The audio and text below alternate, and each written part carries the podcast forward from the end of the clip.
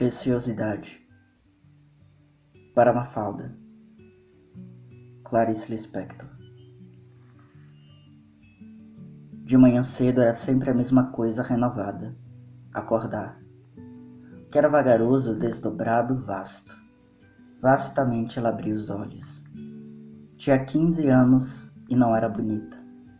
Mas por dentro da magreza a vastidão quase majestosa em que se movia como dentro de uma meditação. E dentro da nebulosidade, algo precioso, que não espreguiçava, não se comprometia, não se contaminava, que era intenso como uma joia. Ela acordava antes de todos, pois para ir à escola teria que pegar um ônibus e um bonde, o que lhe tomaria uma hora, o que lhe daria uma hora de devaneio agudo como de crime. O vento da manhã violentando a janela e o rosto até que os lábios ficavam duros, gelados. Então ela sorria, como se fosse em si um objetivo. Tudo isso aconteceria se tivesse a sorte de ninguém olhar para ela. Quando de madrugada se levantava, passado o instante de vastidão em que se desenrolava toda, vestia correndo. Mentia-se para si mesma de que não havia tempo para tomar banho, e a família adormecida jamais adivinhara quão poucos ela tomava. Sob a luz acesa da sala de jantar, engolia o café que a empregada, se coçando no escuro da cozinha, requentara. Mal tocava o pão que a manteiga não amolecia. Com a boca fresca de jejum, os livros debaixo do braço. Abri enfim a porta, transpunha a morninão nossa da casa, galgando-se para a gélida fruição da manhã. Então já se apressava mais. Tinha que atravessar a longa rua deserta até alcançar a avenida, do fim da qual um ônibus emergeria, cambaleando dentre a névoa, com as luzes da noite ainda acesas no farol. Ao vento de junho, o alto misterioso, autoritário e perfeito era erguer o braço. Já de longe o ônibus trêmulo começava a se deformar obedecendo à arrogância de seu corpo, representante de um poder supremo.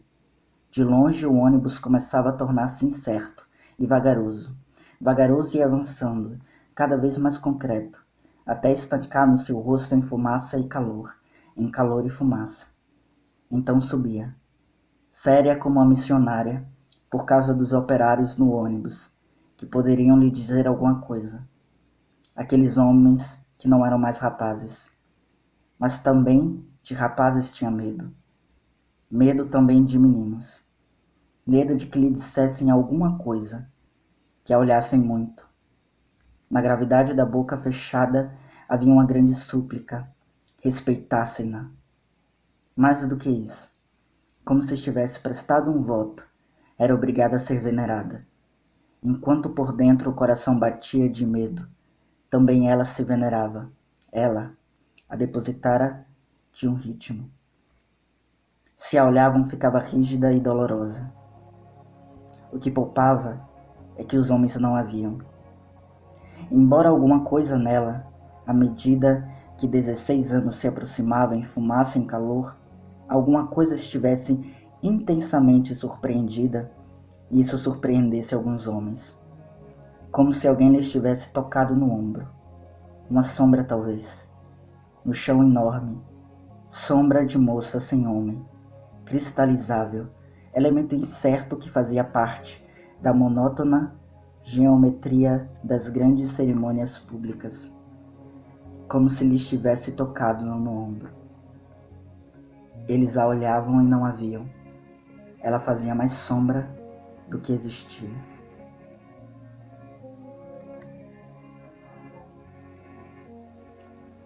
Esse é o início do conto Preciosidade, da escritora brasileira Clarice Lispector, publicado pela editora Ruco. Faz parte da coletânea de contos Laços de Família, que provavelmente é a coleção de contos mais famosa da Clarice Lispector. É o meu conto favorito da Clarice Lispector, e por isso eu escolhi aqui para fazer esse último episódio desse especial de um mês sobre ler mulheres. Essa é uma edição especial do podcast O Odisseu, uma edição em que a gente vai conversar sobre um conto que se interessa inteiramente em falar da realidade de mulheres que se arriscam nas grandes cidades e que sofrem com assédio, com a violência, com medo de existir, de coexistir no mesmo ambiente em que homens existem.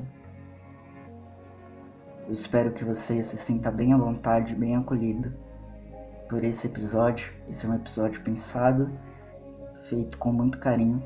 Eu sou Everton Cardoso. Esse é o podcast Odisseu, edição especial Clarice Lispector.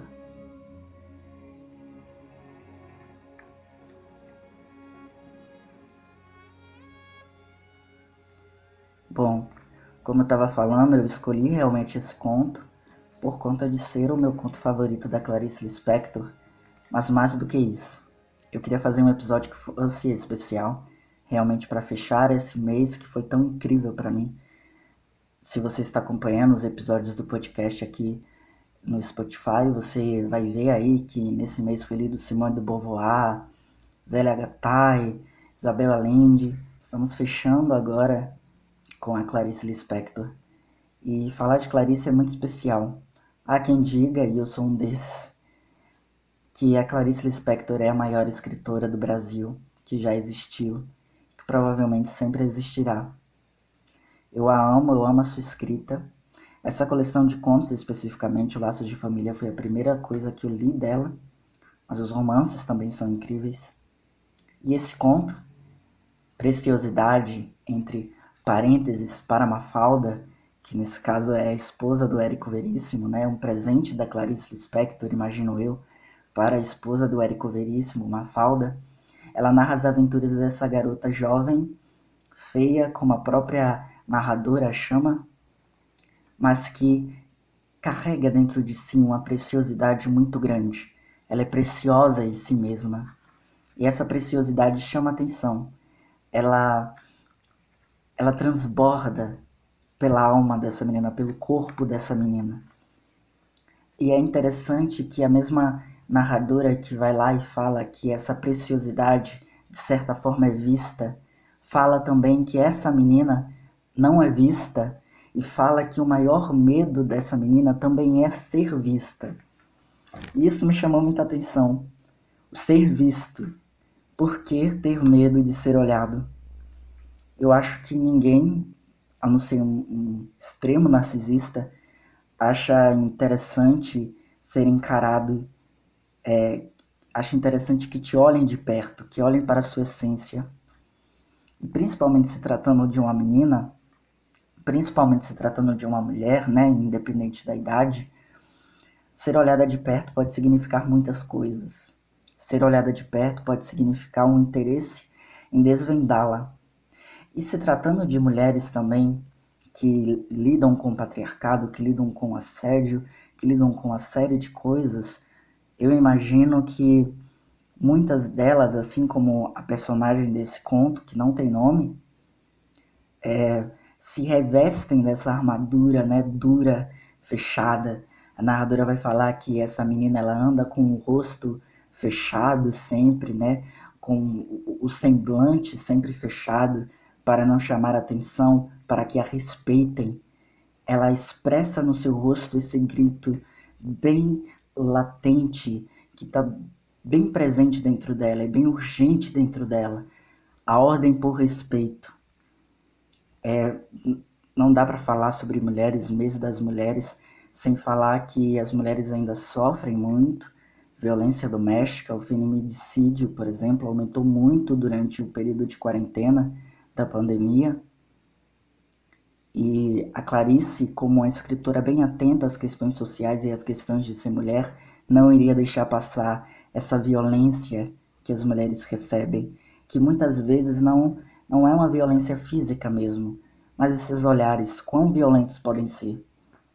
Eu já li registros, eu já conversei com algumas meninas que falam sempre sobre essa experiência terrível que é você passar num lugar onde está repleto de homens, em que há vários homens te olhando, né?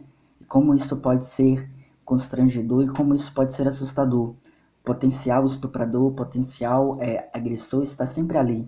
Isso não quer dizer que todos os homens são estupradores e agressores, mas isso quer dizer que estupradores e agressores estão em todos os ambientes, inclusive na rua.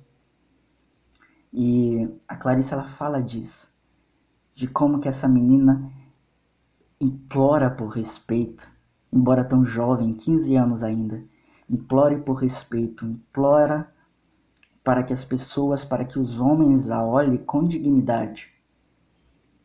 E é interessante isso, porque, como eu estava falando, né? Olhar de perto mulheres talvez possa ser encontrar insegurança em seus olhares. Uma insegurança que não é sinônimo de fraqueza, mas uma insegurança que é resultante de notícias alarmantes sobre violência doméstica, sobre feminicídio, sobre assédio e tudo mais. É bem assustador ser mulher. Eu acredito que você não precisa ser mulher para falar isso, mas eu acredito que as mulheres poderiam falar com mais propriedade.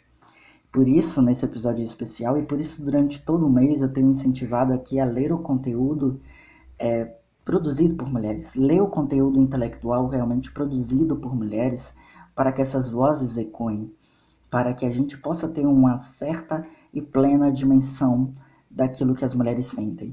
E para mim, como homem cisgênero, ler esse conto foi muito angustiante. Eu pude me ver pela primeira vez, na época que eu li esse conto, sob a pele de uma mulher, né? de ser mulher. E eu me vi tão aterrorizado e tão assustado com essa ideia que me fez criar uma empatia muito grande. E aí, depois disso, depois desse conto especificamente, eu nunca mais fui o mesmo andando numa rua em que eu vi que existisse apenas eu e uma outra mulher. Eu sempre prefiro passar na frente, andando e poupá-la desse sofrimento que é a ideia de ter um homem atrás dela, possivelmente a seguindo. E por quê, né? O conto não termina aqui. Nesse episódio eu pretendo realmente narrar, ler esse conto inteiro, em partes, é claro, mas ele vai ser narrado na íntegra aqui para você, para que você, mulher, possa sentir um, um frescor de inspiração e de é, representatividade através da Clarice Lispector, para que você, homem, também possa ter essa experiência de, uma vez na vida, se ver sob a pele de uma mulher. Esse conto é muito especial, ele não termina no trecho que eu parei. Se eu fosse você, eu prestava bastante atenção nas palavras de Clarice Lispector. É sempre tempo de prestar bastante atenção nas palavras de Clarice Lispector. Não só antigamente, não só na década de 40, 45, 50, mas atualmente nós também devo, temos que estar atentos às palavras dessa mulher, que disse tanto em sua época e continua dizendo bastante ainda hoje. No ônibus, os operários eram silenciosos com a marmita na mão, o sono ainda no rosto. Ela sentia vergonha de não confiar neles, que eram cansados. Mas até que os esquecesse o desconforto, é que eles sabiam. E como também ela sabia, então desconforto. Todos sabiam o mesmo. Também seu pai sabia. Um velho pedindo esmola sabia a riqueza distribuída e o silêncio. Depois de andar de soldado, atravessara o encume, o largo da Lapa, onde era dia. A essa altura, a batalha estava quase ganha. Escolhia no bonde um banco, se possível vazio, ou se tivesse sorte, sentava-se ao lado de alguma seguradora mulher, com uma trouxa de roupa no colo, por exemplo. E era a primeira trégua.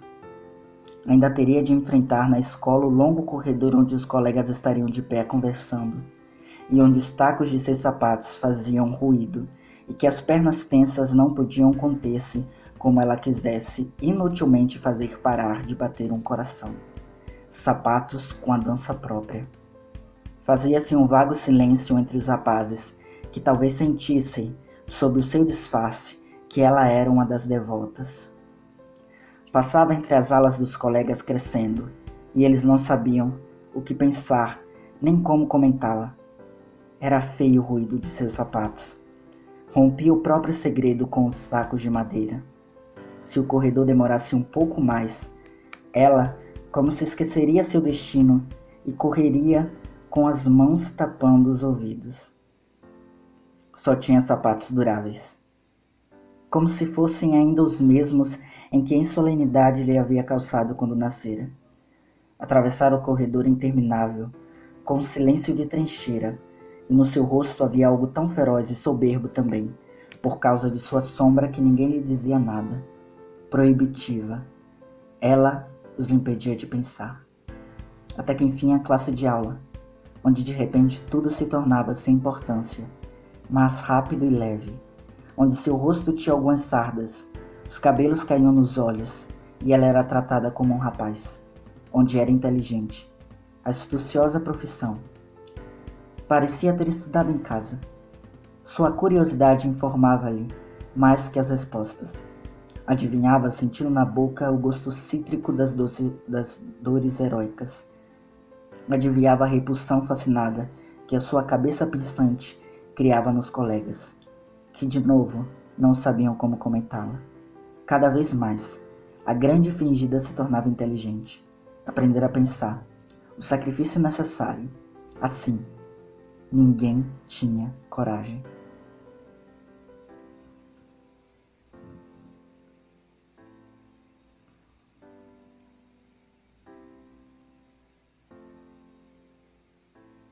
primeira coisa que eu pensei ao ler esses trechos, na primeira experiência de leitura que eu tive nesse conto, durante mesmo essa releitura, essa ideia de que a vida para a mulher é uma batalha, é um campo de batalha, né?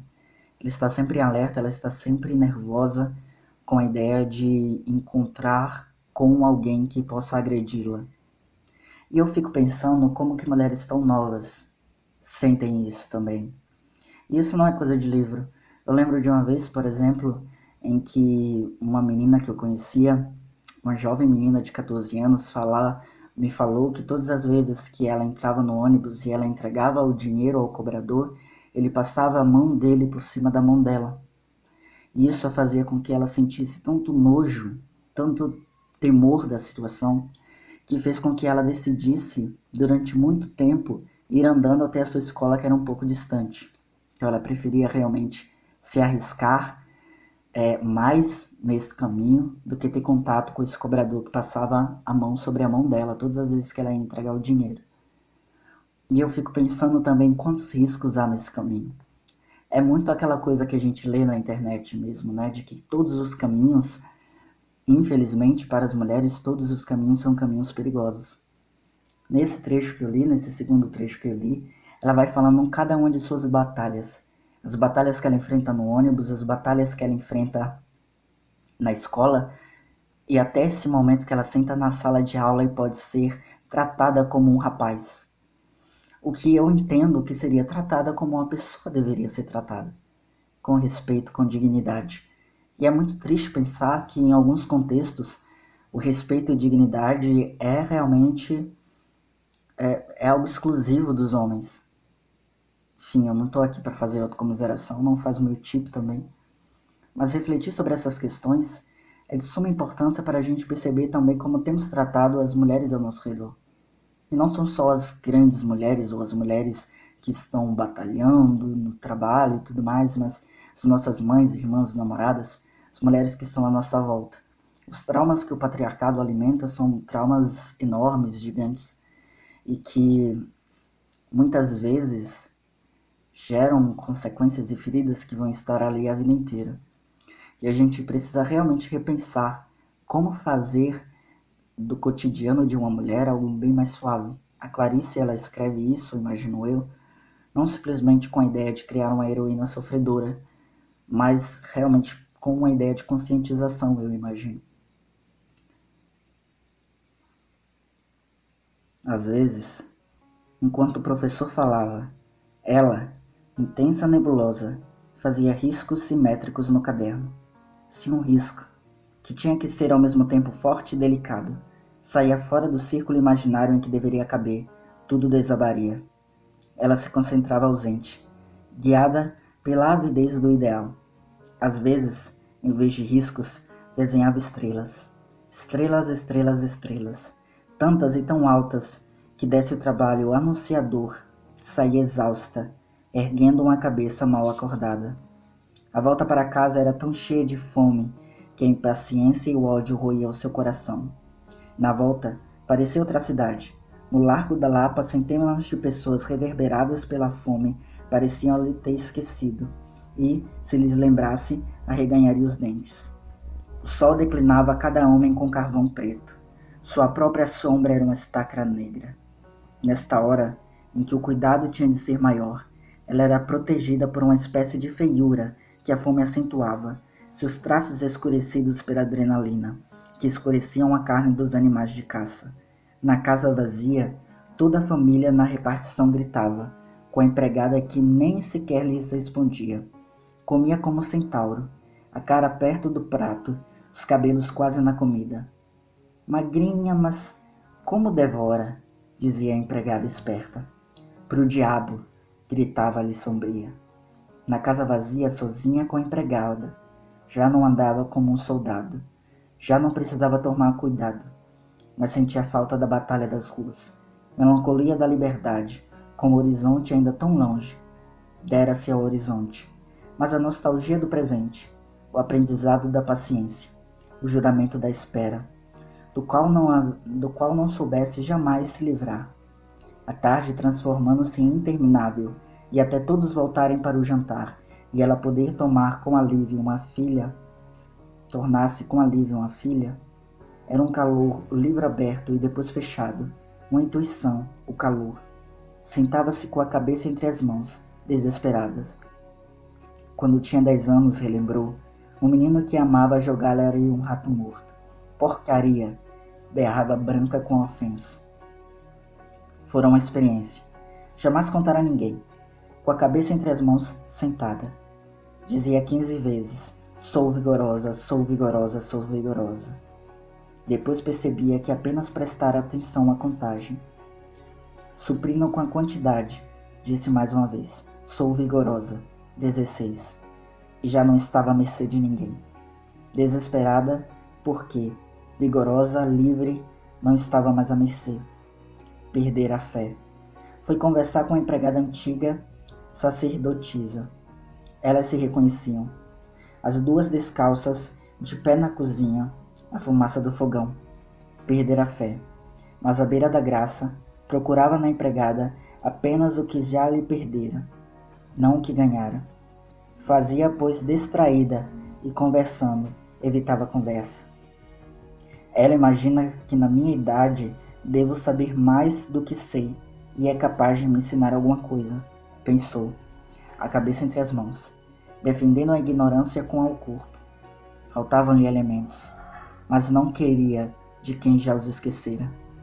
A grande espera fazia parte, dentro da vastidão maquinando. Tudo isso sim, logo, cansado, a, es a exasperação. Mas na madrugada seguinte, como uma avestruz lenta se abre, ela acordava. Acordou no mesmo místico intacto Abrindo os olhos, ela era a princesa do místico intacto, do mistério intacto. Como se a fábrica já tivesse apitado, vestiu-se correndo, bebeu de sorvo café, abriu-lhe a porta. E então já não se apressou mais. A grande emolação das ruas, sonsa atenta mulher de Apache. Parte do rude ritmo de um ritual. Era uma manhã ainda mais fria e escura que as outras. Ela estremecera no suéter a branca nebulosidade deixava o fim da rua invisível. Tudo estava algodoado. Não se ouviu sequer o ruído de algum ônibus que parasse pela avenida. Foi ainda para o imprevisível da rua. As casas dormiam nas portas fechadas, os jardins endurecidos de frio, no ar escuro, mais que no céu, no meio da rua, uma estrela. Uma grande estrela de gelo, que não voltara ainda, incerta no ar úmida e informe surpreendida no seu atraso, arredondava-se na hesitação. Ela olhou a estrela próxima. Caminhava sozinha na cidade bombardeada. Não, ela não estava sozinha. Com os olhos franzidos pela incredulidade no fim longínquo de sua rua, de dentro do vapor, viu dois homens. Dois rapazes vindo. Olhou ao redor como se pudesse ter errado de rua ou de cidade, mas errar os minutos. Saíra de antes, que estrela, e dois homens tivessem tempo de sumir. Seu coração se espantou.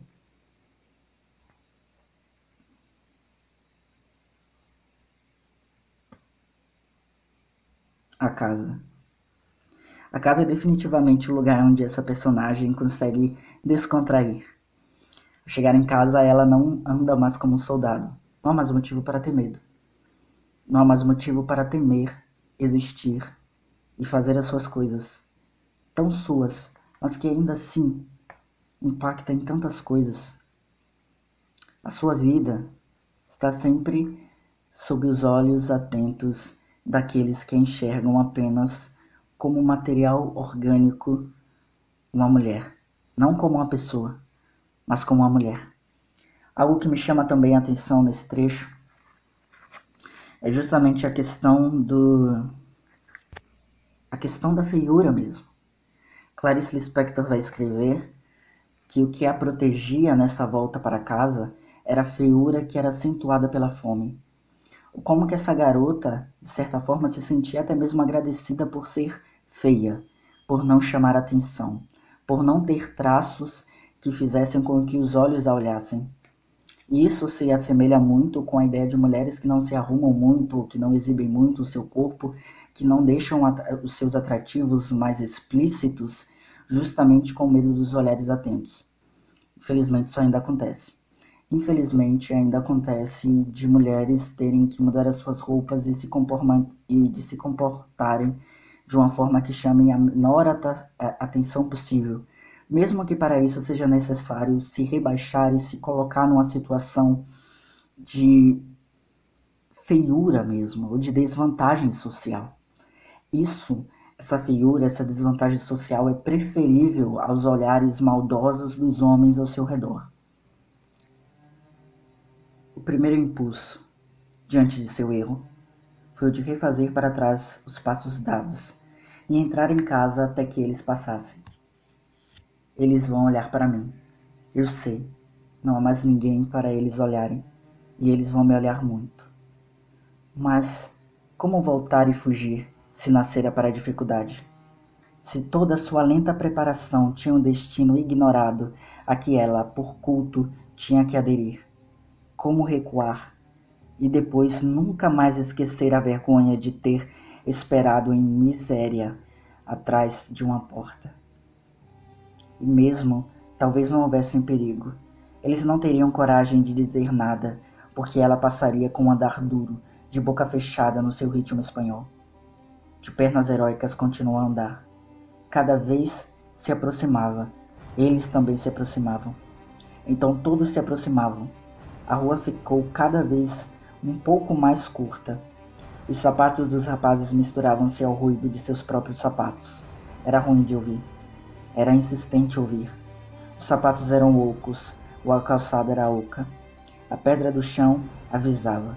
Tudo era eco, e ela ouvia, sem poder impedir, o silêncio do cerco comunicando pelas ruas do bairro e via, sem poder impedir, que as portas mais fechadas haviam ficado mesmo a estrela retirar-se. Na nova palidez da escuridão, a rua entregue aos três. Ela andava, ouvia os homens, já não poderia olhá-los, e já que precisava sabê-los. Ela os ouvia e surpreendia-se com a própria coragem em continuar. Mas não era coragem, era dom. E a grande vocação para um destino. Ela avançava, sofrendo em obedecer. Se conseguisse pensar em outra coisa, não ouviria os sapatos, nem o que eles pudessem dizer, nem o silêncio com que cruzariam. Com brusca rigidez olhou-os. Quando menos esperava, traindo o voto de segredo, virou-os rápida. Eles sorriam. Não, estavam sérios. Não deveria ter visto, porque vendo, ela por um instante arriscava-se a individual e eles também. Era o que parecia ter sido avisada. Enquanto executassem um mundo clássico, enquanto fosse impessoal, seria filha dos deuses e assistida pelo que tem que ser feito, mas tendo visto o que os olhos, ao verem, diminuir, arriscara-se a ser um ela mesma, que a tradição não amparava. Por um instante hesitou, toda, perdida num rumo, mas era tarde demais para recuar. Só não seria tarde demais se corresse. Mas correr seria como errar todos os passos e perder o ritmo que ainda sustentava. O ritmo que era o seu único talismã. O que lhe for entregue à orla do mundo, onde era para ser sozinho. A orla do mundo onde se tinha pegado todas as lembranças e, como incompreensível lembrete, resgatar o cego talismã, que era o seu único talismã, que lhe for entregue à orla do mundo, e onde era sozinha. A orla do mundo, onde se tinha pegado todas as lembranças, e como incompreensível lembrete, restar o cego talismã, ritmo que era seu destino copiar, executando-o para a consumação do mundo. Não a própria. Se ela corresse, a ordem se alteraria, e nunca mais lhe seria perdoado o pior, a pressa e mesmo quando se foge, correm atrás. Não, são coisas que se sabem. Rígida, catequista, sem alterar por um segundo a lentidão que a avançava, ela avançava. Eles vão olhar para mim, eu sei, mas tentava, por um instinto de uma vida anterior, não lhes transmitir, não lhes transmitir o susto. Adivinhava que o medo desencadeia. Ia ser rápido, sem dor, só por uma fração de segundo se cruzariam, rápido e instantâneo, por causa da vantagem a seu favor, dela estar em movimento e deles verem em movimento contrário, o que faria, constantes, se reduzisse ao essencial necessário, a queda dos primeiros mistérios, que eram tão secretos, eram que eles ficaram apenas uma sabedoria, o número 7. Fazei com que eles não digam nada, Fazei com que eles só pensem. Pensar eu deixo. Ia ser rápido. E um segundo depois da transposição, ela diria maravilhada, galgando-se para as outras e as outras ruas. Quase não doeu. Mas o que se seguiu não teve explicação.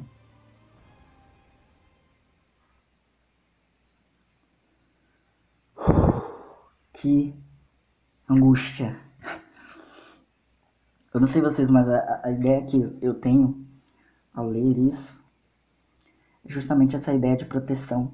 Eu sou um, um, uma pessoa bem protetiva com todas as pessoas ao meu redor, com todas as pessoas com quem eu, de, as pessoas que eu amo mesmo. E dá vontade de proteger essa personagem. Não dá? Eu, eu tenho essa sensação de que eu queria proteger, que eu queria estar ali com ela não para que fosse herói, mas para poupar mesmo. Eu queria ter poupado essa personagem. Realmente. Clarice, no entanto, não pareceu a poupar.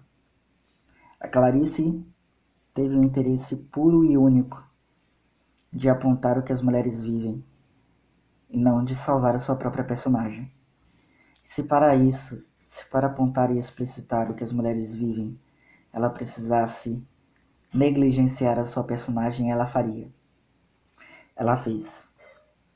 Eu não estou aqui para julgar Clarice Lispector. O que se seguiu foram quatro mãos difíceis. Foram quatro mãos que não sabiam o que queriam. Quatro mãos erradas, de que não tinha vocação. Quatro mãos que a tocaram tão inesperadamente que ela fez a coisa mais certa que poderia ter feito no mundo dos movimentos. Ficou paralisada. Eles, cujo papel predeterminado era apenas o de passar junto do escuro de seu medo, então o primeiro dos sete mistérios cairia. Eles, que representariam apenas o horizonte, um só passo aproximado, eles não compreenderam a função que tinham. E com a individualidade dos que têm medo, haviam atacado. Foi menos de uma fração de segundos na rua tranquila. Numa fração de segundos, a tocaram como, como a eles coubesse todos os sete mistérios, que ela conservou todos, e mais larva se tornou, e mais sete anos de atraso. Ela não os olhou, porque sua cara ficou voltada com serenidade para o nada. Mas pela pressa com que a magoaram, soube que eles tinham mais medo do que ela. Tão assustados que já não mais estavam ali, corriam tinham medo de que ela gritasse e as portas das casas, por uma, se abrissem. Raciocinou. Eles não sabiam que não gritaria. Ficou de pé, ouvindo com tranquilidade. Loucura os sapatos deles em fuga. A calçada era oca, os sapatos eram ocos, ou ela própria era oca. No oco dos sapatos, ouvia atenta. Ouvia. O medo dos dois. O som batia nítido nas lajes, como se batessem as portas sem parar e ela esperassem que desistissem. Tão nítido na nudez da pedra que o sapateado não parecia distanciar-se. Era ali, e seus pés, com o sapateado de Vitória, de pé.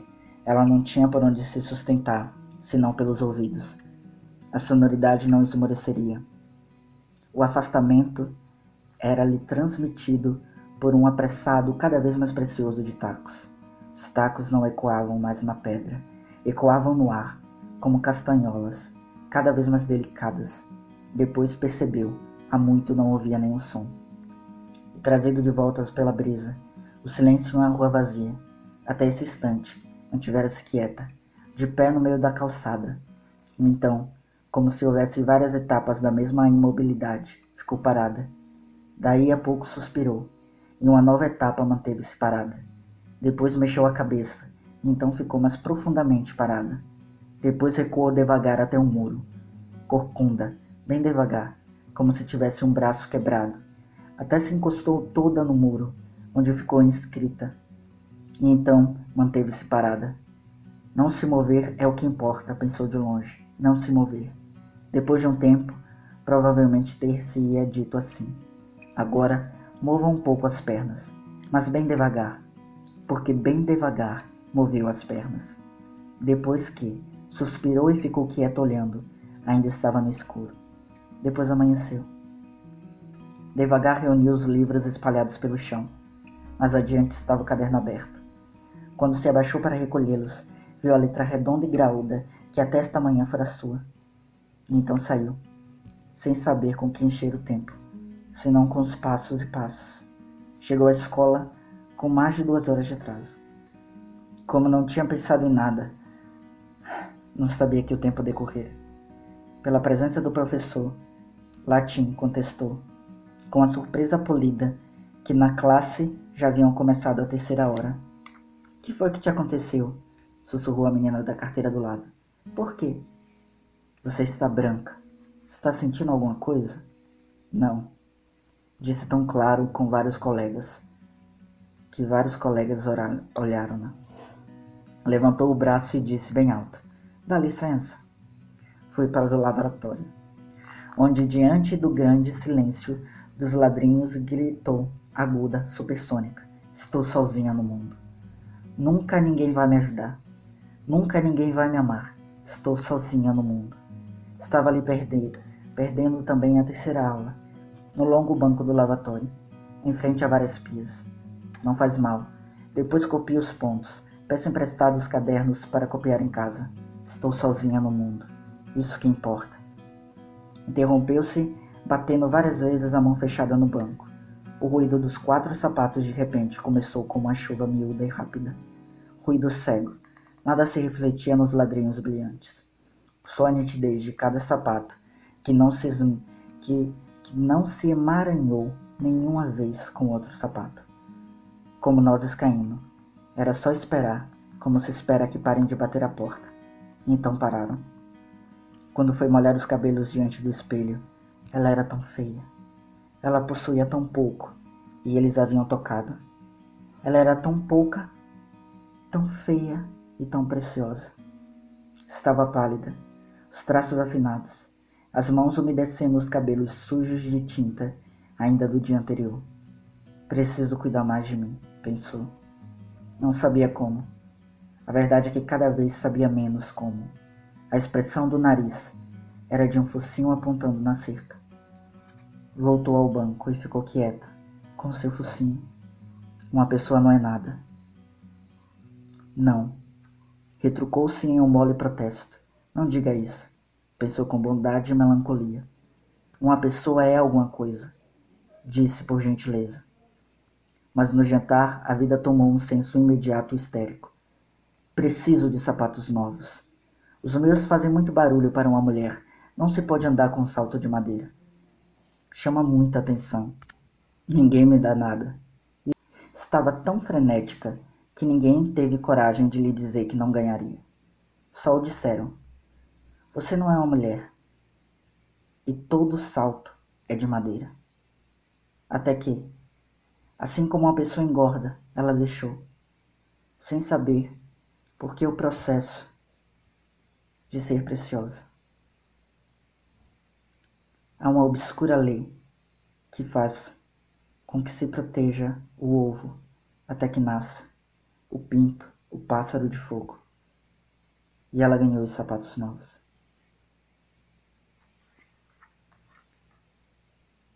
Esse foi o conto da Clarice Lispector. Preciosa. Não tem muito o que dizer depois desse conto. Todas as conclusões elas são muito explícitas no próprio texto.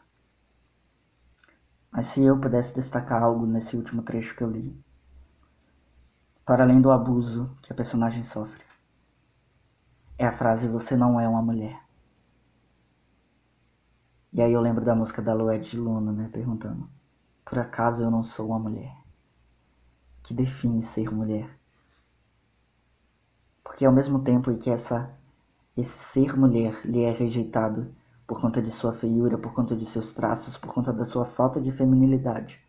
Ela é mulher o suficiente para ser assediada e tratada como uma dentro de contextos eh, abusivos. Esse mês a gente só leu mulheres. Eu espero que você, assim como eu, só tenha lido mulheres. Mas eu gostaria de terminar esse podcast dizendo que leia mulheres o ano inteiro. Leia mulheres para entender o que se passa na cabeça de uma mulher. É mulheres para valorizar essa voz tão silenciada. Esse foi o episódio especial do podcast Odisseu. Eu espero que você tenha gostado. Para críticas, dúvidas e sugestões, mande um e-mail para podcastodisseu.gmail.com Não esqueça de nos seguir no Instagram, arroba também está na descrição desse, desse podcast. Eu espero te ver novamente no próximo episódio. Um abraço. Se cuide. Hoje e sempre.